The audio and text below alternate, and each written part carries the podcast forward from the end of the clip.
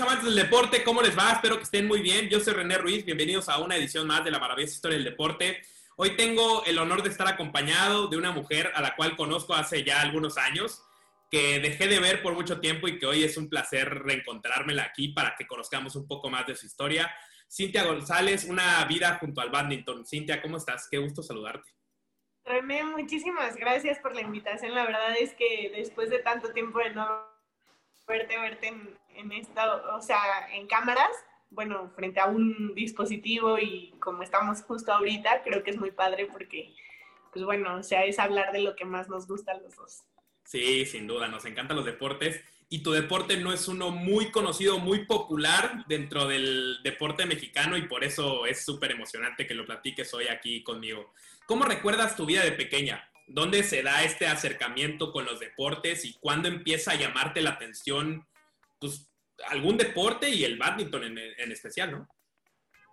Mira, la verdad es que es una historia súper padre, o bueno, al menos a mí me emociona siempre muchísimo contarla, porque justo mis papás siempre nos inculcaron muchísimo el deporte. O sea, que tanto mi hermana como yo seamos ahorita deportistas o que, o que nos hubiéramos dedicado toda la vida al deporte es gracias a ellos.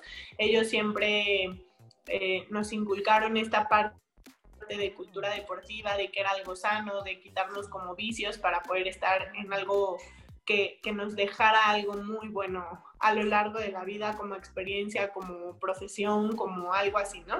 Entonces, pues bueno, yo inicié en el Deportivo de Chapultepec, este, es mi casa, yo, le, yo creo que mi casa era mi segunda casa y el Deportivo era mi primer casa. Y la verdad es que el badminton lo encontré por azares del destino. Yo creo que ya me lo habían puesto así como que este es el deporte al que te vas a dedicar y punto. Porque como dices, es un deporte que no mucha gente conoce, que muy pocas personas saben que es olímpico, que, que es un deporte pues que a lo mejor no es como, como el fútbol aquí en México, pero en Asia sí se compara con un fútbol, ¿no? Entonces, pues bueno, la verdad es que inicié después de haber estado como, como en varios deportes, en varias disciplinas, en, el, en clavados, en gimnasia, en, hasta yo creo que me metí a clavados nada más porque me gustaba porque pues por mi altura pues no era como que lo más ideal, ¿no? Pero bueno, la verdad es que pasé por muchas disciplinas deportivas y terminé encontrando el badminton, que desde el primer momento la verdad es que me robó así como que el corazón. Y pues bueno, o sea, ya de chiquita yo empecé a los ocho años, fue la primera vez que agarré una raqueta. Y desde ahí ya no la solté, o sea, el ambiente, el ver una disciplina que fuera tan rápida, eh, en un lugar ya pues techado, con las instalaciones perfectas para llevar a cabo este tipo de deporte, pues fue lo que me atrapó y lo que me hizo quedarme ahí ya para siempre. Ahora que hablas de ese tipo de deporte, cuéntale un poco a la gente que no lo conoce mucho, ¿cómo es el entrenamiento de un atleta de tu disciplina? ¿Cuál es el día a día? ¿Se trabaja fuerza? ¿Se trabajan piernas? Eh, ¿Resistencia? ¿Velocidad? ¿Cómo es? Yo creo que cada una de las personas que hace una disciplina deportiva defiende mucho su, su, deporte, ¿no? Entonces, pues bueno, a lo mejor va a parecer muy así como que yo haga el badminton grandísimo. La verdad es que no lo exagero, es uno de los deportes más completos de todas las disciplinas deportivas.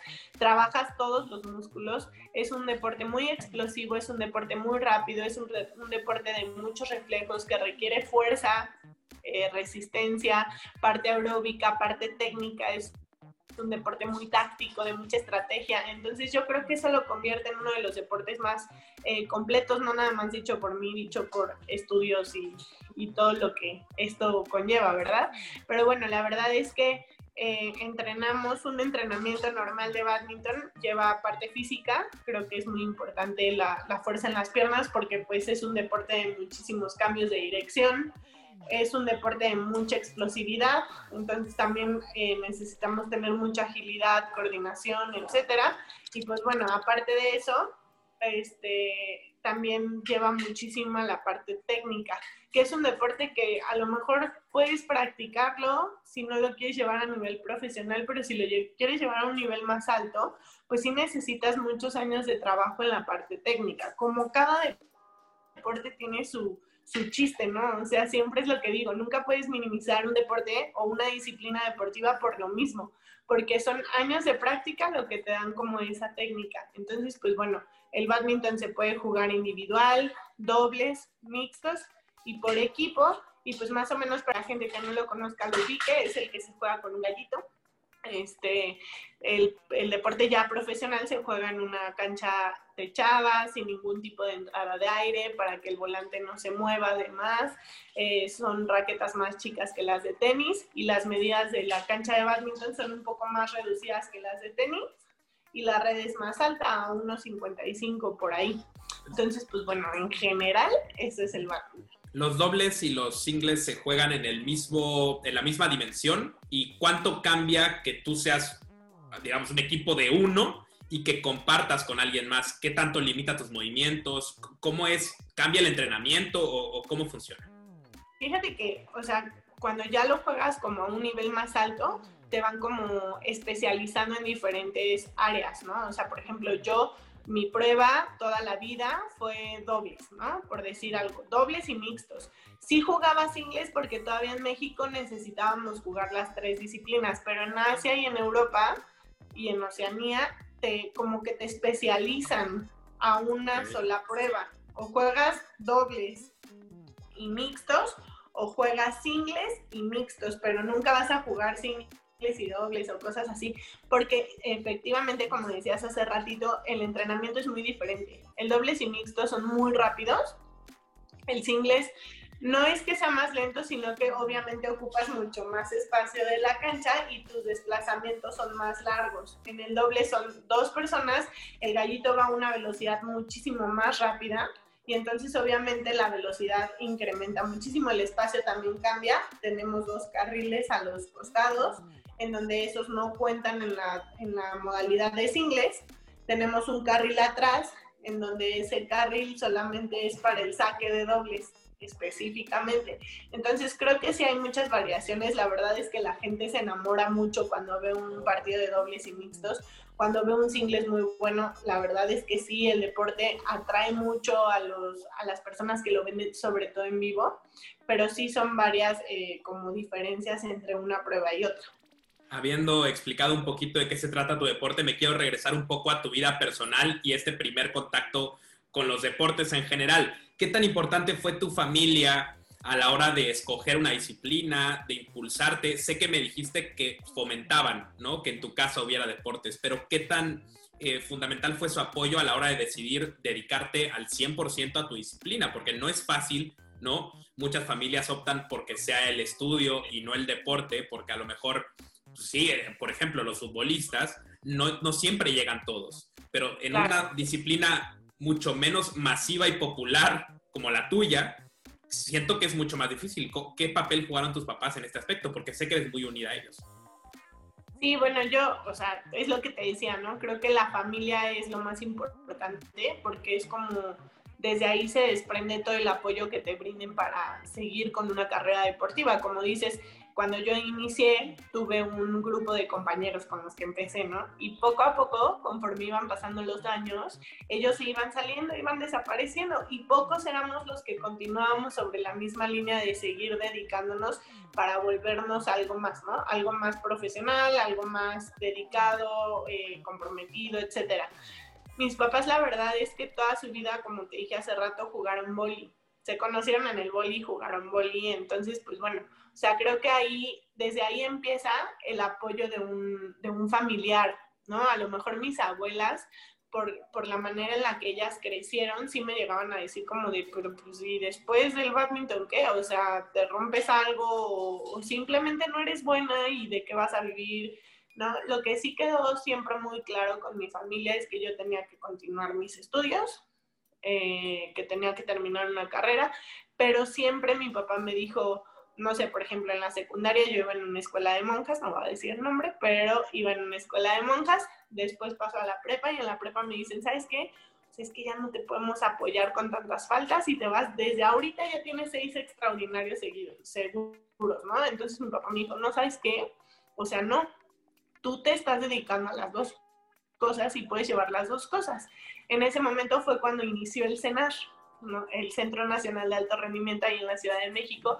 Y pues bueno, ahí incluyeron el badminton y obviamente ahí mi vida cambió al 100%. Ya mi vida era estudiar la preparatoria, nunca la dejé, pero al mismo tiempo ocupar casi todas las horas de mi día en un entrenamiento ya en forma, en donde yo ya sabía que formaba parte de una selección estatal, a lo mejor sí nacional juvenil, pero pues yo ya tenía un compromiso tanto con el deporte como con la escuela que nunca la dejé. Pero bueno, ya al final de cuentas, pues obviamente mis papás siempre fueron como que el motor y, fueron como la guía, ¿no? O sea, si a lo mejor yo decía un día, porque sí pasa, no te voy a mentir, que un día no te quieres despertar a entrenar a las 6 de la mañana, no quieres ir y dices, ay, me tengo que levantar cinco y media para ir a entrenar. Y tu mamá, o sea, en este caso la mía, sí me decía, o sea, tú tienes un compromiso con el deporte. Tú decidiste representar a tu país, representar a tu estado, a tu club, a tu escuela, a lo que sea. Ahora tienes que ser 100% responsable y comprometida con esto, con esto que estás decidiendo tú, qué es lo que te gusta hacer y qué es lo que quieres lograr, ¿no? Y dependiendo de, también de tus metas y todo, pues es lo que tú vas a entregar. Entonces yo creo que el apoyo familiar siempre ha sido muy bueno. Mis papás nunca me dijeron, no, déjale, o sea, yo creo que ellos primero me decían, deja la escuela, pero dedícate, ¿no? O sea, y entrégate. Y a lo mejor te vas a tardar un año más que la mayoría de tus compañeros en terminar prepa, carrera, etcétera, pero pues creo que ahorita pues los frutos fueron buenos, ¿no? Entonces creo que el apoyo familiar definitivamente es lo más importante. Sí, sin duda. Y además yo sí creo que el deporte tiene valores eh, y aporta valores a la sociedad fundamentales para que el mundo y los países fluyan mucho mejor. Creo que el deporte hace de los lugares un lugar mejor, valga la redundancia. Pero ¿qué valores ha aportado en ti? O sea, ¿qué, le ha dado el deporte a Cintia que que le ha ayudado en su vida normal, en su vida común, digamos, no del deportista? Mira, yo creo que el deporte te hace una mejor persona en todos los aspectos. Te da muchísima responsabilidad, primero que nada. Te da ese apego a, como a, un compromiso. Te hace una persona muy comprometida, muy responsable. Eh, una persona que respeta mucho en el aspecto de que, por ejemplo, yo respeto mucho a mi país, ¿no? Es un ejemplo. Yo represento a mi país, entonces por el mismo hecho de respetar a mi país, yo tengo que entregar todo en cada uno de mis entrenamientos. Y también creo que lo que eres dentro de la cancha lo reflejas afuera y al contrario. Sea, creo que ahorita, por ejemplo, ya con la vida profesional o con, o con lo que hago en mi vida cotidiana, creo que me forjó un carácter, creo que me forjó una personalidad, creo que me dio muchísimos, como tú dices, o sea, aparte de valores, yo creo que es cultura, yo creo que es eh, eh, relacionarte con las personas, el saber cómo, el, el saber que si estás entregado a, una cierta cosa, en este caso tu disciplina deportiva, que, pues que vas a estar ahí. Entonces yo lo resumiría entre respeto, compromiso, responsabilidad y en fin, o sea, me, dio un carácter, me, dio una personalidad y me dio lo que soy hoy. Eh, así lo resumo. Mencionaste que tu mamá siempre te mencionaba la, la, palabra compromiso en este no faltar, en, en, no darte por vencida. Y tú misma mencionaste ahorita el compromiso como uno de los grandes valores que ha aportado en ti el deporte. Pero ¿qué pasa en el deportista mexicano cuando deja todo en sus entrenamientos, va y representa a México por todo lo alto eh, y, no obtiene ese compromiso de regreso a veces de las instituciones encargadas del deporte? Que, no, que, no, les dan el apoyo necesario, sus escuelas, digamos, tú, tú también lo mencionaste, que ya te mandaban extraordinarios automáticamente. ¿Qué pasa cuando el deportista encuentra estas trabas? ¿Qué siente el deportista? Supongo que frustración, pero, pero ¿qué pasa por tu mente? ¿Pasa por tu mente abandonar el deporte o pasa por tu mente abandonar todo lo demás? ¿Qué, qué pasa con tantas trabas que tiene el deportista en México?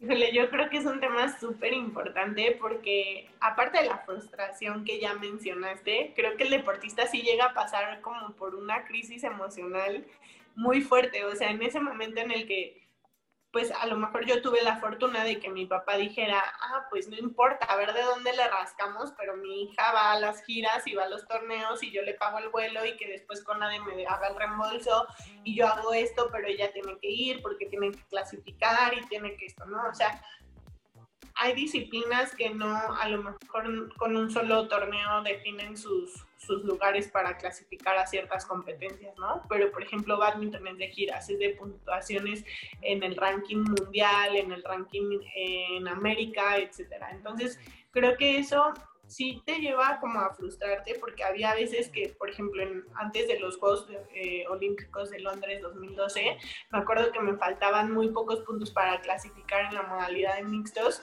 pero con nadie no estaba apoyando tanto. Después de que yo había sido medallista centroamericana y de que había dado una participación excelente en los Juegos Panamericanos, no había tanto apoyo.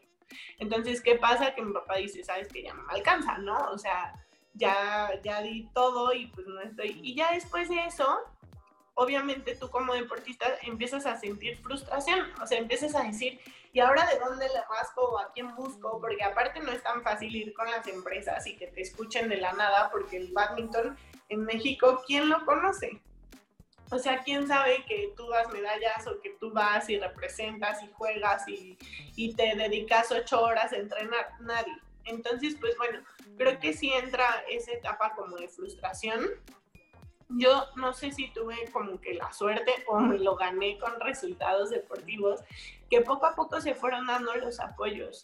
O sea, con nadie, la verdad, yo no, mucha gente sé que no, no, no ha recibido tanto apoyo y que realmente pues sí se merece, pero yo no tuve tanto a esa falta de apoyo. O sea, después de un tiempo, después de que yo demostré mis resultados deportivos, obviamente fui creando eh, cierto apoyo por parte tanto de mi federación como de CONADE. Entonces, en ese aspecto creo que sí fuimos como avanzando poco a poco y poco a poco también esa frustración se iba yendo. Sea, como que ya estás más tranquila en el aspecto de que ya te apoyaban más pero obviamente sentías mucho más responsabilidad porque sabías que dependiendo de tus resultados en cada una de las competencias a las que fueras, dependía del apoyo que te fueran a brindar. Entonces creo que ahí es una crisis emocional un poco alta, porque pues si llegas a decir, no, pues mejor me retiro, no, pues mejor ya no juego, no, pues mejor me dedico a estudiar, literal. Sí, 100%. Y después de mundiales disputados, centroamericanos, panamericanos, pues obviamente tus resultados han hablado por ti, ¿no? Al final de cuentas, tú le has devuelto seguramente a CONADE todo eso que te ha apoyado alguna vez. Pero quiero irme por partes. ¿Cómo empieza tu camino en las competencias nacionales? ¿Qué, ¿Qué, proceso tuviste que seguir para llegar a ser seleccionada nacional de tu disciplina? ¿Y cómo fue ir brincando estos pasos que seguramente tenías competencia y seguramente muy buena, ¿no? ¿Cómo fue destacar dentro de muchas personas que quieren dedicarse y quieren ese lugar que tú tuviste? Mira, una, una carrera deportiva, yo creo que yo la viví completa. O sea, creo que muchas veces o hay deportistas que ya inician más grandes o hay deportistas que muy chiquitos y terminan antes o cosas así. Pero, por ejemplo, en mi caso yo empecé chiquita y terminé a buena edad según yo, bueno, o sigo a buena edad, ¿no? Entonces, pues creo que lo más importante aquí es eh, que todo el camino te lo vas trazando tú solo, que tú luchas por lo que quieres y que tú obtienes lo que, por lo que trabajas, ¿no? O sea, el deporte te hace eso. Entonces, yo, yo empecé, te digo, a los ocho años, para llegar a selección, pues imagínate, yo entré a selección a los 18, justamente 10 años después todo lo que tuve que hacer, jugué 10 Olimpiadas Nacionales primero, jugué Panamericanos, Centroamericanos, juveniles e infantiles. Y después de eso, después de muchos torneos así, eh, eh, pues ya pude eh, pelear por un lugar en un torneo nacional de categoría ya elite para poder entrar a hacer selección y buscar un boleto para ir a jugar los Juegos Centroamericanos. Jugué 10 Olimpiadas Nacionales, que la verdad ahora que han cancelado eso y que ya no se llaman Olimpiadas, que ahora son Juegos Nacionales y que ya no abren tantas categorías, a mí la verdad se me hace súper mala onda, o sea, súper feo. Eh, les están cortando a los niños que vienen empezando en sus disciplinas deportivas toda esa parte que te da el crecimiento competitivo que te da como ese salto y que a lo mejor muchos dicen, pues no es tan necesario. Yo creo que sí, ¿no? Son opiniones eh, diferentes, pero para mí el haber vivido 10 Olimpiadas Nacionales también me forjaron un carácter porque pues me prepararon para algo chiquito volverlo algo inmenso y que entonces no me asustara y que entonces si tenía todo el público encima, pues que yo supiera solita salir, ¿no? Eh, el proceso fue largo. Para entrar a selección eh, tuve que enfrentarme a una chica que venía de haber jugado los Juegos Olímpicos en Beijing 2008 y para mí era como que pues obviamente varias de la selección para mí yo las veía lejos, ¿no? O sea, yo era como que su fan, yo decía, yo quiero jugar como ella o quiero ser como ella. Y entonces para yo ganarme ese lugar en, en mi primer año de seleccionada nacional, pues fue muy pesado porque yo tenía una imagen de ellas en donde te topas con el, con el hecho de decir, ¿no? O sea, ¿cómo le voy a ganar a la que yo creo que es la mejor? O sea, si yo creo que es la mejor, ¿cómo va a venir otra mejor? Y, y pues bueno, o sea, ahí rompí como que esquema y me di cuenta que sí, o sea, que yo ya tenía el nivel para alcanzarlas, ¿no? Entonces, pues ya ahí, eh, en el momento en el que gané ese partido, que lo recuerdo perfecto, que fueron tres sets, que mi mamá era mi única porra, que estaba atrás de mí con cara de que ella estaba sufriendo lo más que yo, yo me acuerdo que cuando gané y terminé el partido no me la podía creer. O sea, yo ya estaba formando parte de una selección nacional dejando fuera de la selección a una chica que acababa de ir a Juegos Olímpicos, ¿no? Entonces, no sé, creo que para mí eso fue como el parteaguas de una carrera deportiva que de ahí todavía le cuelgan 10 años más, ¿no? Entonces, obviamente, como que el ganarme mi lugar dentro de ese equipo fue, o sea, trabajo duro, constancia, estar ahí manteniéndome, que a lo mejor no me, no me rindiera antes de cuentas, eh, antes, de, antes de tiempo para poderle rendir cuenta a lo que yo estaba buscando. Si mis células de información no me fallan, tú disputaste dos mundiales, ¿cierto? Sí. ¿Qué se siente estar y llegar a esos escenarios, los máximos escenarios para un deportista? ¿Alguna vez lo soñaste? ¿Cómo fue esta llegada ante, o sea, para competir con los mejores del mundo. O sea, tú estabas ahí. ¿Qué se siente que el trabajo rinda frutos? Mira, cuando clasifiqué a mi primer mundial yo no me lo podía creer. O sea, fui la primera mujer en clasificar en dos modalidades a un mundial junto con mi pareja de dobles, que es Vicky. Eh, bueno, era Victoria Montero, que ella jugó también los Juegos Olímpicos de Londres 2012. Y, y la verdad es que fue una serie de emociones porque ni siquiera sabíamos, y te lo cuento así como anécdota, porque ni siquiera nos imaginábamos que estábamos dentro del mundial. Así te la pongo. O sea, de repente salen las listas del mundial y nos habla la federación y nos, o sea, nosotros no, no estábamos ni enterados. Nos habla la federación y nos dice, por su ranking eh, mundial, tanto en dobles como en mixtos, acaban de clasificar al mundial 2012 en Londres. Entonces fue como que una serie de emociones que los tres que clasificamos, que fue Vicky, mi pareja de dobles, Lina Muñoz y yo, nos quedamos los tres así como en shock porque no creíamos que eso estuviera pasando realmente. O sea, nosotros no esperábamos una clasificación a un mundial porque es muy complicado y aparte mexicanos jamás habían clasificado a un mundial. Fue una experiencia súper bonita. Llegué a a, Londres y lo primero que nos preguntaban era, ¿y por qué ustedes no juegan fútbol o hacen box? O sea, ¿por qué badminton? ¿Qué hace un mexicano jugando badminton? Entonces nosotros éramos así como que la novedad del torneo, nadie podía creerlo. Me acuerdo que mi pareja y yo llegamos sin uniformes, o sea, tuvimos que comprar ropa así de que Nike, así, mandarla a estampar con nuestros apellidos y todo, porque ni siquiera con estaba preparado para algo así. O sea, no teníamos ni idea de que habíamos llegado a un mundial. Y cuando repetimos un año siguiente, en el 2013, pues ya obviamente fue completamente diferente. O sea, ya dijimos, wow, o sea, ya lo logramos una vez más. O sea, no fue churro, no fue este de que por suerte o así. O sea, realmente nos estamos ganando un lugar a nivel internacional. ¿no? Entonces, pues la verdad es que estar en un escenario así y, ya rodearte y codearte con, con, los campeones olímpicos mundiales, etcétera, pues para mí fue algo impresionante. O sea, yo me acuerdo que un evento mundial, en cuanto dijeron mi nombre, las piernas me temblaban, o sea, era un gimnasio cerca de, no sé, o sea, haz de cuenta que, que es como el torneo de Wimbledon en tenis, pero de badminton. Entonces, en el momento en el que entras, se prenden las luces y solamente te están alumbrando a ti y dicen México y toda la gente se levanta y dice México y empiezan a aplaudir y tú sabes que ya tu cancha está iluminada y vas para allá. O sea, creo que es un momento que nunca se me va a olvidar. Esa entrada triunfal de decir, lo logré, o sea, estoy aquí y es una de las justas más importantes de mi disciplina. Creo que es como un muy buen sabor de boca porque aparte estaba muy chica otro momento en el que lo lograste y que seguramente nunca se te va a olvidar son esos centroamericanos de Mayagüez, ¿no? ¿Cómo, qué representa para ti? ¿Cómo calificas ese capítulo en tu vida? Y cuéntale un poco a quien nos está escuchando qué representa ganar tres medallas. Eh, es además subirte al podio representando a tu país con los colores, tu bandera. ¿Qué se siente? Los Juegos Centroamericanos de Mayagüez, pues imagínate, o sea, era mi primer evento internacional de ese, de ese nivel. Yo no, no, sabía realmente a lo que me estaba enfrentando, ¿no? O sea, sabía que, que era una competencia muy importante, que iban todos los deportes, que iban todas las disciplinas, pero yo estaba chica, tenía 18, acaba de cumplir los 18, entonces yo sabía que tenía el nivel para competir a nivel internacional, más no estaba como preparada para un evento tan grande.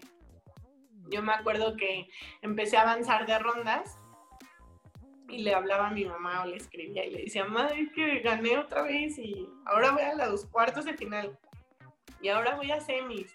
Y en el momento en el que jugué mi final, o sea, yo como que decía, ¿qué, ¿qué, está pasando? No, o sea, estaba jugando muy emocionada, lo disfruté muchísimo. Creo que muchas veces te bloqueé y ese mismo bloqueo no te deja disfrutar lo que estás viviendo en el momento. Te juro que a mí en ese momento no me pasaba nada más por la mente más que querer estar ahí y jugar y luchar por lo que había trabajado cuatro años, porque fueron cuatro años antes de mucho trabajo.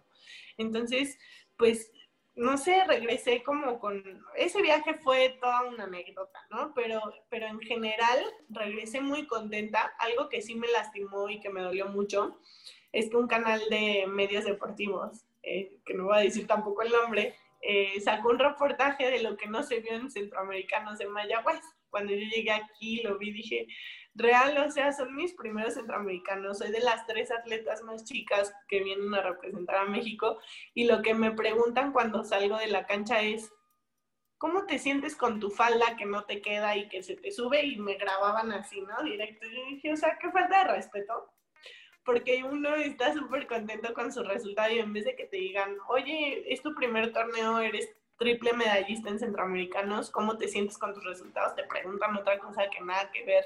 Entonces, no sé, como que fue un viaje muy, muy nuevo para mí, muy padre. Y obviamente ahí, desde ese torneo, mis expectativas fueron incrementándose muy rápido. Triple medallista, nada más y nada menos. Hablabas del proceso de cuatro años entre cada competencia, ¿no? Y existe un proceso muy importante cada cuatro años, que son los Juegos Olímpicos. Y, sé que es un proceso muy duro y que no todos lo logran. Cuéntame qué representa para un atleta saber que lo máximo está a cuatro años de distancia y que en el Inter pueden pasar miles de cosas que te puedan subir al barco o bajar del barco, ¿no? Yo creo que son muchísimas emociones, René. O sea, el, el hecho de saber que estás, pero no estás, o que puedes estar, pero puede que no, y que tienes que arriesgarte a entrenar cuatro años, o sea, 365 por cuatro. O sea, imagínate todos los días tenerte que levantar con los mismos ánimos y decir, no, de aquí soy, eso es lo que quiero y aunque voy a mil torneos en un año, me fue mal en los ocho, por, por así decirlo, y saber que puedes estar perdiendo, pero pues que a lo mejor en los otros ocho te va a ir muy bien y que entonces tienes que seguir entrenando. Para mí, yo creo que fue muy complicado el primer ciclo, saber que pues ya no podía ir a los últimos viajes y decir, bueno, pues me espero otros cuatro años para intentarlo para Río. Y llegaba a Río y otros cuatro años para ver si ahora Tokio, ¿no? Y pues llega to y ya no llega a Tokio, ¿no? Entonces, obviamente, yo creo que el sueño más grande de un deportista es este es llegar a los Juegos Olímpicos. es estar en lo más alto de lo más alto. Y creo que cuando no lo obtienes, te tienes que replantear muchas cosas antes de juzgarte a ti mismo, porque creo que la vida deportiva, sobre todo en los mexicanos, es muy complicada. Es, es poner eh, en una balanza qué es lo que quieres en tu vida y replantearte qué es lo que, por lo que vas a luchar. Yo no me arrepiento absolutamente de ninguna de mis decisiones, pero siempre te va a quedar esa cosquillita de, bueno, ¿y si hago otros cuatro años? O sea, a lo mejor ahorita ya estoy toda operada, pero todavía puedo, todavía sé que tengo el nivel, sé que tengo la técnica, sé que tengo el entrenamiento, ¿por qué no? Pero entonces ahí ya es una, es replantearte toda una, eh, pues digámoslo así, vida nueva o continuar en lo que sabes que puede o no puede llegar.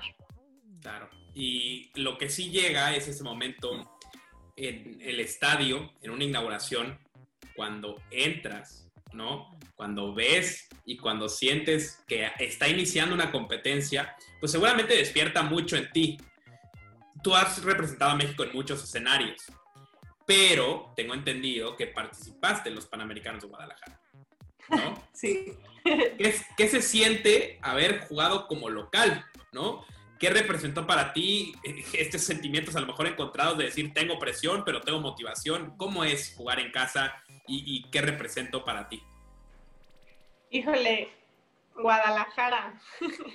la inauguración fue, yo creo que la que más me ha hecho llorar de todos los eventos deportivos que he jugado sentir a México tan, tan cerca y sentir tanto orgullo de pertenecer a ese grupo selecto de deportistas que pueden representar a su país en su país.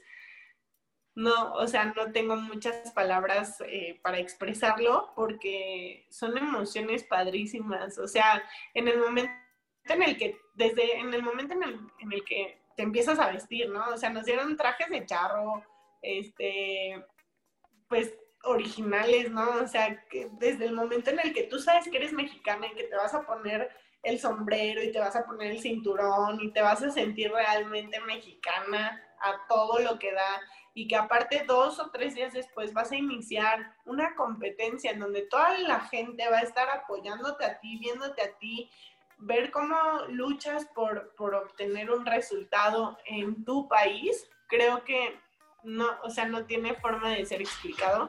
En cuanto entramos al estadio, cuando íbamos caminando hacia, hacia la inauguración, o sea, recorrimos como mucha distancia para llegar al, mero estadio. Y me acuerdo que, que ya desde que empezaron a cantar Cielito Lindo, yo ya iba así, o sea, iba temblando de una manera, pero era una emoción que no se compara a ninguna otra. No fue lo mismo en los Panamericanos de Toronto, no fue lo mismo en, Colombia, no, no, no era lo mismo. O sea, toda la gente estaba cuando entras al, estadio y ves que todo el estadio está iluminado con lamparitas verde, blanco y rojo y la, gente está así, tú vas entrando y todos empiezan a gritar, México, México. Yo creo que ahí ya la piel ya la traía erizada, salí llorando en las cámaras cuando te van grabando y están grabando la inauguración, salgo llorando, o sea, era una, una emoción impresionante. Y luego súmale que a los dos días tienes que empezar a jugar que badminton no es un deporte muy conocido y que los estadios se mega llenaron, es cuando dices, no inventes, o sea, a lo mejor no llego al gallo, pero me aviento, o sea, no me importa, ¿no? Peleas porque, no sé, como que te pones demasiado la camiseta. Creo que México es uno de los países que mejor puesta tiene la playera. Entonces, no, no hacían diferencias entre un fútbol, entre un voleibol, no. O sea, la gente iba a ver todas las disciplinas, se entregaba con todo, tanto en Guadalajara como en Veracruz. Entonces yo creo que fueron momentos que marcaron el que yo quería seguir, el que yo quería seguir entrenando y preparándome para siempre dar un mejor papel en cualquier justa deportiva. Entonces, pues no sé, René, o sea, es una emoción que, que, o sea, que no se explica fácilmente porque en el momento en el que la vives sabes que, que eso es lo que quieres. Porque además es eso, ¿no?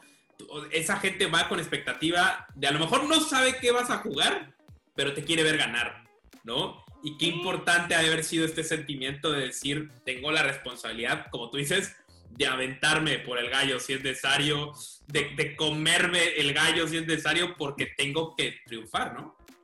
Sí, te lo juro que sí, son, y son momentos como muy, muy especiales en tu vida. O sea, como que nunca se te van a borrar. O sea, yo creo que podré tener 70 años y yo lo voy a seguir contando con esta misma emoción, con estos mismos sentimientos de que se me llenan los ojitos de lágrimas, porque son historias que jamás en tu vida vas a volver a vivir y que si las vives solamente son como para vivirlas con alguien más, ¿no? O, detrás de, o, pero ya jamás las vuelves a vivir de la misma manera. Entonces, pues la verdad es que el deporte al final de cuentas te da anécdotas, aventuras y, y todo de una manera muy, muy diferente a lo que mucha gente se puede imaginar. Y tú tienes muchas anécdotas y muchas historias. Cuéntame un poco el otro día, bueno, el otro día me metí a tu Instagram y vi que compartías recuerdos y compartías memorias que te ha traído eh, el, deporte. Cuéntame un poco de la Asia Cup 2017, ¿qué pasó ahí? Híjole, es que te digo que son tantas historias bonitas que tengo con el badminton. En el 2017, en Asia, el badminton, como te decía al principio, es yo creo que el deporte más jugado eh, sin, mentir. Es de los más vistos, es de los más practicados en todo Asia. Eh, y pues bueno, en, tanto en, en, China como en Indonesia, como en Filipinas, como en la India, como en varios países así asiáticos, eh, se juegan ligas, se juegan torneos, se juega todo este tipo de cosas y la gente es muy fanática. O sea, hay personas que literal se dedican solamente a apoyar a jugadores de badminton para impulsarlos y ellos dan el dinero y apuestan, ¿no? O sea, se vuelve un deporte muy, muy así porque la gente lo busca mucho en Asia. Entonces, se daba mucho a que chavitas de, de América las agarraba algún asiático y les decía, oye, sí te voy a patrocinar todo esto, pero tienes que, no sé, este, representarme a mí, ¿no? Cosas así. Y entonces un día me escriben de Filipinas y me dicen, oye Cintia, este, ¿no te gustaría venir a Filipinas? Y te pagamos tanto y te damos tanto y ven y, y yo, bueno, sí, pero ¿y qué tengo que hacer, no? O sea, como que nadie te regala el dinero así. No, pues nada más dar una exhibición. A mí se me hizo muy raro. Yo no estoy acostumbrada a que alguien llegue y me diga, así, ¿no? Y vámonos.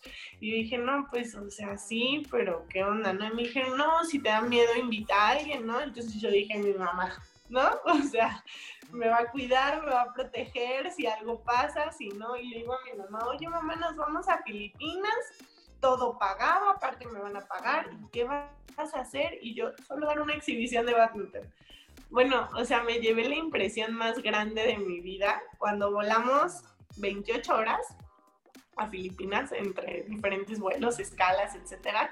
Y de repente llegamos al aeropuerto en donde ya me estaba recibiendo un, número de personas, pues, pues bastante grande, o sea, eran más de 100 personas en el, en el aeropuerto esperándome, gritando Cintia, Cintia, y, yo no entendía qué, qué iba o sea, es este fanatismo hacia el badminton que tú no conoces, que no sabes que existe realmente. Después nos, nos, nos fueron siguiendo camionetas con guardaespaldas hasta que llegamos a, donde íbamos y todos los edificios en Filipinas tenían como digital un letrero digital que, que, era mi foto y decía Asia Cup 2017, Cintia González, ¿no? Entonces, o sea, fue una impresión para mí que, que, yo me sentía estrella de Hollywood, así literal.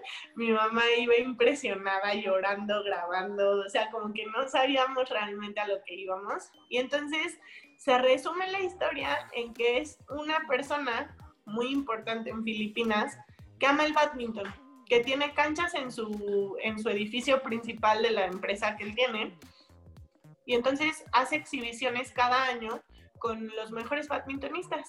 En este caso a mí me tocó representar a América. Y entonces al final me dicen, oye, vas a dar una exhibición y, queremos que nos regales. Ah, me dijeron, tráete tres raquetas para que las regales, buenas con las que tú juegas, ¿no? Y yo, ok, mis raquetas. Y ya, ¿no? Entonces me llevé mis raquetas y en eso me, me llevaron ya como al salón de la fama del badminton ahí. Y mi raqueta la colgaron al lado de jugadores olímpicos, medallistas olímpicos, que yo decía, ¿qué está pasando? O sea, wow, ¿no? Yo, yo cada que me, que me invitaban a algún lado, yo decía, ¿qué hago aquí? O sea, no sabía, no sabía qué hacía. Y solamente literal fui a jugar tres partidos de exhibición, jugué un torneo de, de exhibición también, di unas palabras a toda la gente que, que se acercó y jugué un partido con el dueño de esta empresa. O sea, me, me, me hicieron para mí, como, como yo lo defino, fue un homenaje a toda mi carrera. Sin duda. Literal. No en mi país, pero, pero el sentirme así tan especial y, tan, tan, como, tan motivada en ese momento para hacer cosas que nunca me esperé y que alguien realmente como que admirara lo que has hecho, aunque no seas de su país, se me hizo algo impresionante. Y pues bueno, o sea, yo creo que ha sido un, momento muy, muy bonito, ¿no? O sea, ver que, que, aunque tú estás del otro lado del mundo, alguien está reconociendo lo que, lo que has dado a una disciplina. Sí, sin duda, y, y tienes momentos muy buenos y esta es una gran historia, pero también hay momentos duros, ¿no? Y no me dejarás mentir. Sufriste una lesión o has sufrido varias lesiones seguramente, pero una te alejó de seguir este proceso y perderte, ¿no? Los Panamericanos de Lima 2019. ¿Cómo tomaste una decisión tan difícil? Porque pusiste en pausa tu carrera en algún momento. ¿Cómo tomaste esa decisión? ¿Cómo decides regresar? ¿Y qué tanto te han afectado las lesiones durante tu carrera? ¿Qué, ha impedido que, que, siga el proceso? ¿Cómo han afectado en, en tu carrera deportiva las lesiones? Bueno, yo creo que un deportista siempre va a estar expuesto a lesiones eh, un deportista yo creo que tiene que estar preparado psicológicamente para, para entender que en cualquier momento te puede faltar algo o que en cualquier momento te puede pasar algo grave. Y pues bueno, al final de cuentas me tocó vivirlo muy de cerca, digámoslo de esa manera. Y, y, la verdad es que yo lo prolongué. O sea, yo tenía una lesión en la rodilla izquierda ya de muchos años atrás tenía dolores, tenía, pero también el deporte te vuelve así, te vuelve fuerte y te vuelve como que a aguantarte esos pequeños... Pero además es adictivo, ¿no? O sea, e, esta, yo supongo que esta adicción a tu disciplina te impide tomar la decisión de ponerla en pausa, ¿no? O sea, dices, puedo más, quiero más, no quiero dejarlo, no quiero que a lo mejor el miedo que, que sientes de que esa lesión pueda alejarte para siempre, ¿no? Qué importante es tomar esa decisión pues mucho más con la cabeza que con el corazón, ¿no? Sí, sobre todo en un momento tan definitivo, o sea, tan definitorio en tu carrera. O sea, por ejemplo, yo era mi tercer ciclo olímpico. Estaba entre centroamericanos y panamericanos. O sea, no era un momento para que yo me quisiera operar. Y fue muy inevitable la operación. O sea, yo me acuerdo que antes de los centroamericanos, que fueron Barranquilla 2018, eh, empecé a sentir demasiado dolor, pero ya era un dolor que no me dejaba seguir, no me dejaba continuar y con el que ya no podía entrenar bien, ¿no? Entonces, en ese momento teníamos un entrenador nacional que es Malayo, que ya lo habíamos tenido cuatro años antes para Guadalajara, justamente. Este entrenador, la verdad es que, pues por sus raíces, por ser asiático, por ser musulmán, es muy cerrado, es muy, muy cuadrado en, en sus pensamientos. Y pues bueno, él me decía, tú dejas de entrenar y yo te saco. O sea, no me importa que seas la mejor para dobles y mixtos, no me importa, o sea, te saco y ya, bye. Entonces yo siempre estuve con esa preocupación de que no, o sea, ¿cómo me voy a quedar si te entrené tanto tiempo para este evento, no? Entonces, antes de centros, me empieza a doler muchísimo. Dos semanas antes yo ya no aguantaba el dolor. Y entonces voy con los doctores, me hacen un ultrasonido y nada más veo sus caritas así de vuelta, no sé, a ver uno al otro y yo dije, no, pues esto no es bueno, ¿no? Me dicen, tienes roto el tendón rotuliano. Tienes un hoyo, literal, ve esto, ¿no? Y ya me enseñan ahí en el ultrasonido y pues sí se veía un agujero de este tamaño.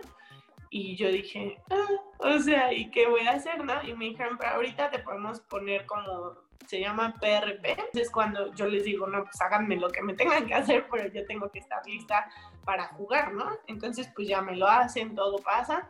Y cuatro días después de que me lo hacen, me dice mi entrenador, si no entrenas ya, no vas. O sea, metemos a la reserva y tú no vas, te quedas.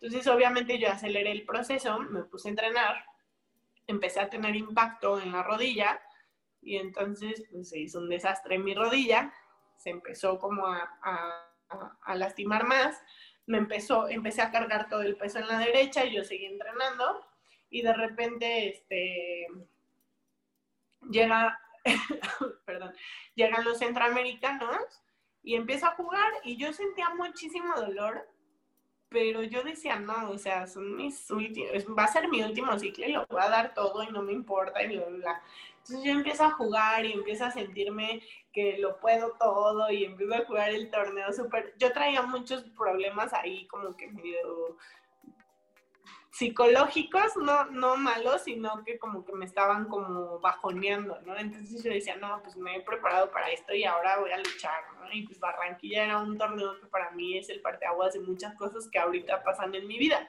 Entonces, pues sí creo que, que pues peleé ese torneo hasta donde pude y hasta donde lo logré. El resultado fue muy bueno, pero después de esos centroamericanos, mis rodillas ya eran pomada. ¿No? O sea, sí te puedo decir que ahí ya el dolor, ya terminé mi último partido y me tiré y empecé a chillar de que yo sabía que ya, o sea, algo estaba mal. Regresé a México, jugué el abierto mexicano también.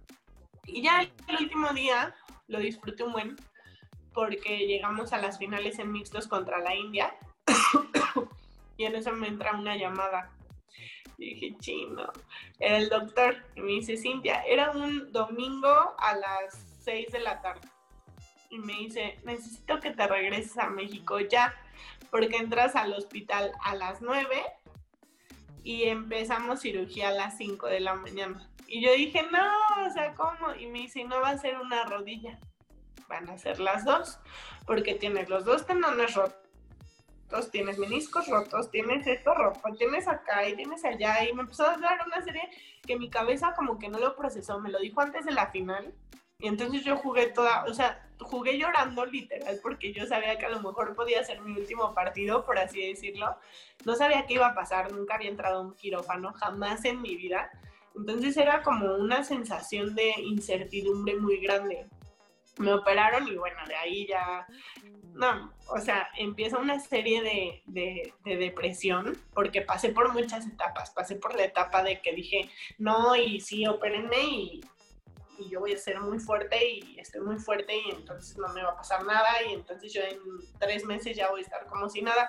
Cuando de repente me dicen son las dos, entonces ya no son tres meses, ya son seis y entonces mi recuperación y entonces los panamericanos y entonces, o sea, ahí ya empezó una serie de incertidumbre muy grande en mi vida, en donde yo empecé como ya a deprimirme en el, en el aspecto de que yo ya no sabía qué iba a pasar conmigo. Fueron dos meses que yo estuve sin poder moverme un deportista entrena diario, un deportista se mueve, va, corre, brinca. Y en ese momento, René, sentí que el mundo se me venía abajo. O sea, no me podía levantar de mi cama, no podía mover ni un centímetro las piernas, no las podía flexionar ni tantito. No podía hacer nada por mí sola. Me, me bañaban en mi cama, me ponían una vacinica para hacer pipí, para, o sea, para todo yo no me podía mover. Y creo que ahí entras como en una depresión muy fuerte. O sea, yo no quería que nadie entrara a verme, yo no quería que nadie se me acercara, yo no quería que nadie me viera. Yo me sentía inútil, me sentía sola, me sentía que no servía, que mis piernas no reaccionaban porque pasaron tres, cuatro días y yo no sentía mis piernas. Entonces, para mí fue un momento muy fuerte y ya después, poco a poco, como que con nadie me dio el apoyo, psicólogos, nutriólogos, fisioterapeuta, y ahí fue donde yo empecé como a reaccionar, ¿no? O sea, fue un, mi fisio que la verdad Jill fue mi, mi, mi, salvación total. Yo le digo, es que fuiste mi salvación y me abrías la cortina, ella llegaba a mi casa y me abría las persianas y me decía, órale, y si puedes, y así. Y aceleraron todo el proceso porque yo tenía que estar lista para Juegos Panamericanos, ¿no? O sea, esa era la idea, era la idea de que ya teníamos una medalla, ya teníamos dos, ya teníamos tres medallas en Centroamericanos y fue así a apresurar todo para que entonces yo pueda llegar a los Juegos Panamericanos. Y la verdad es que sin su apoyo no, no, lo hubiera logrado. Simplemente no, no, no hubiera salido de ahí porque sí estaba en una etapa muy, muy frustrante. No moverte, no, no, no saber qué iba a pasar contigo. Y después, poco a poco, como que mi mente fue cambiando y diciendo, no, a ver, eres deportista, tienes la fuerza, tienes como que ya todo el trabajo muscular, tu rodilla lo va a recordar. Y entonces poco a poco empecé, empiezo a caminar, empiezo a correr, empiezo a entrenar. Y al mes que ya llevaba haciendo esto, me ataca un pitbull y me muerde toda la pantorrilla, ¿no? Entonces ahí pues fueron 18 puntadas externas, 9 internas, estuvo a milímetros de llegar al, músculo, eso podía propiciar que yo no pudiera volver a mover la pierna. Eh, yo tenía mi selectivo un mes y medio después, entrené con las puntadas, entrené con, con infección en las heridas porque como que no me sanaron bien. Jugué el selectivo con las puntadas, se me abrieron las puntadas en pleno partido. O sea, fueron una serie de, de, de, momentos muy como pues no sé si decir trágicos o, o, más bien agarrarlos como aprendizaje y que pudiste salir de eso, ¿no? Entonces, no sé, fueron como cosas muy, muy raras. Difíciles, complicadas. Muy, ajá, muy altos y de repente bájate y tírate y levántate otra vez y juega y, y sí, o sea, yo terminé llorando en uno de esos selectivos porque, o sea, sí gané, gané y no sé cómo, hoy te puedo decir, no sé cómo, o sea, yo creo que eran tantas mis ganas que yo ni sabía cómo me movía, pero me movía. Y era ver mi cara de preocupación desde fuera, mi mamá, casi llorando porque no sabía si me iba a romper algo o no.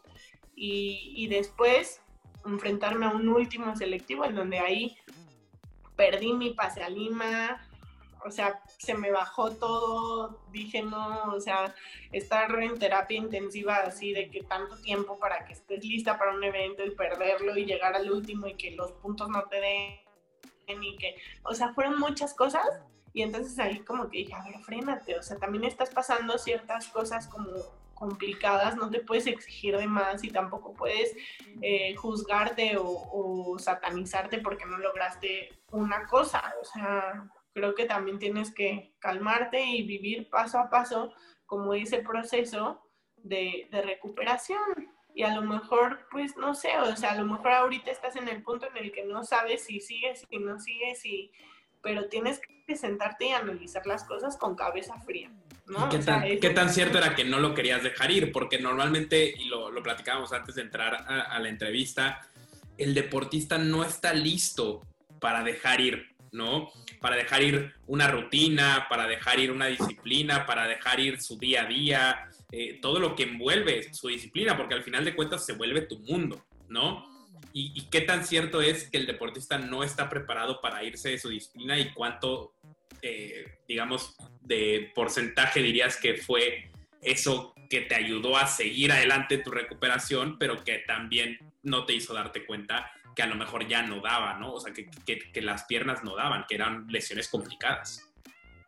Sí, pues yo creo que, ay, no sé, o sea, son tantos así como que en ese momento emociones que te dejan como pasmado y que dices, no, o sea, yo me acuerdo que tengo un compañero de, de la primaria que me dijo así como que él es doctor, ¿no? Y no sé por qué tantas cosas fáciles o difíciles haya pasado o algo así, pero pues ha sido, supongo que fue complicado para él, pero lo primero que me dijo fue, no te quiero bajonear, pero tú ya no vas a volver a jugar badminton. ¿no? Entonces, desde que había ese tipo de personas, como hasta que llegaba tu mamá y te decía, no, hombre, chiquita, o sea, te me paras de la cama y claro que puedes y, levántate y hazlo y todo, ¿no? Hasta muchas amigas que no han vivido esa parte deportiva y me decían, ya sí, déjalo. Y yo que, que por un lado decía como, no, pues, o sea, ¿cómo ¿cómo voy a dejar 19 años de vida deportiva así nada más por una lesión? O sea, no hay manera. Entonces, no sé, como que, como que mm, fue una etapa en donde tuve que, aceptarlo. Pero sobre todo lo, lo más difícil es que nadie te enseña a aceptar eso o sea, nadie me dijo, oye, cuando te operen a lo mejor puedes o no puedes seguir o a lo mejor eh, tu cuerpo da o no da y va a pasar esto y tienes que actuar así. O sea, nadie te dice eso. con que tú solito lo tienes que ir descubriendo y eso es lo más, lo más complicado porque entonces entras en una etapa en donde ya no sabes realmente si vas a poder o no. Creo que eso es lo más difícil. Sí, pero yo sí creo que al final de cuentas todo en la vida es aprendizaje y seguramente estas lesiones pues, te hicieron aprender muchísimo y crecer sobre todo como persona. Más allá del, deportista, creciste como persona y hoy que tu vida te ha llevado a incursionar en el ámbito de entrenar, ¿qué retos ha representado? Pues transmitirle esto a, otras personas, todas las malas y buenas experiencias que tú has vivido, ¿qué tan fácil o qué tan difícil se ha vuelto este transmitir ¿no? estas experiencias y, y cómo le has hecho tú para aceptar este, digamos, nuevo rol que tienes junto al deporte hoy en día y que a lo mejor lo estás disfrutando muchísimo, que seguramente lo estás haciendo? Sí, pues yo creo que lo más bonito es poder, como tú dices, o sea, seguir, ¿no? Con lo que has hecho durante tantos años. Si algo me gusta muchísimo es los niños, ¿no? Entonces creo que siempre he sido muy niñera, he sido muy así y eso me daba como la pauta para decir, oye, quiero enseñarle a niños, ¿no? Desde que yo todavía jugaba en el club venían las niñas que venían de cuando yo empecé, ¿no? Entonces yo decía, no hombre, o sea, si hubo una persona que a mí me ayudó y yo pasé por manos de muchos entrenadores y entrenadoras que me fueron enseñando diferentes cosas, yo les quiero ayudar a transmitirles a esos niños que vienen abajo para que sepan que pueden hacer cosas, que pueden luchar, que pueden pelear, que pueden, o sea, hacer de todo, ¿no? Entonces, pues así empecé, empecé dando clases en un club, en la Ciudad de México, este, a niños muy chiquitos, desde los tres años hasta los siete. Entonces, no, hombre, o sea, yo estaba feliz porque veía las caritas de los niños y decía, wow, se emocionan con la raqueta y, y, se lo intentan y gritan y están bien chiquitos. O sea, tú no sabes lo que puedes marcar la vida de alguien cuando le empiezas a transmitir todo lo que conociste, lo que viviste o lo que, o lo que empezaste igual que ellos y que sepan hasta dónde pueden llegar. Entonces, pues bueno, con el paso del tiempo se me fueron abriendo puertas, a lo mejor por, por, mi carácter, no sé por qué, que entonces los entrenadores de diferentes estados me decían, oye, ¿por qué no vienes y haces una clínica en, en Morelos o en Colima o en Veracruz o en Coahuila o así, ¿no? Y de repente se me presenta la, la oportunidad de empezar una academia aquí en, en Michoacán, en Morelia. Y yo dije, pues a lo mejor voy a empezar de cero, con un niño, ¿no? A lo mejor no, vas a ver agarrar la raqueta, pero eso es lo bonito, que tú vas a empezar a crear eh, niños que, que, puedan llegar a lo que tú llegaste o más, más arriba, o sea, siempre es el plan, ¿no? Entonces, imagínate, llego, aquí a Morelia, donde pues yo me imagino que nadie juega badminton, y me vengo enterando que hay más de 10 niños que agarran la raqueta y le saben pegar al gallito, ¿no? Entonces, eh, es como como llegar a un lugar en donde te acogen completamente y te dicen, no te vamos a soltar, ¿no? O sea, queremos aprender, queremos pelearlo, queremos conocerte, queremos conocer lo que podemos lograr y ver a los niños de verdad, o sea, a mí me causa, y siempre se los digo a los niños del club en, en, donde yo entrenaba, les digo, es que la única diferencia entre ustedes y los niños con los que trabajo ahora es que ustedes son niños mimados. Que si sus papás les, le dicen a sus papás, papá, necesito dos raquetas y unos pares de tenis, y en eso son 10.500 pesos, ahí están sus dos raquetas y sus tenis. Pero si yo a mis niños de, de, aquí, de Morelia, veo que les faltan tenis, o veo que les faltan raquetas, o veo, y veo que hay escasez, porque es la realidad, aquí en Morelia no hay una tienda de badminton, no hay, no hay esa posibilidad de, conseguir las cosas tan fáciles. Eh, allá pues hay muchos clubes que juegan badminton, entonces los niños llegan y si yo les digo hagan 10 lagartijas, ellos hacen 15 y si yo les digo corran 5 kilómetros, ellos corren 7.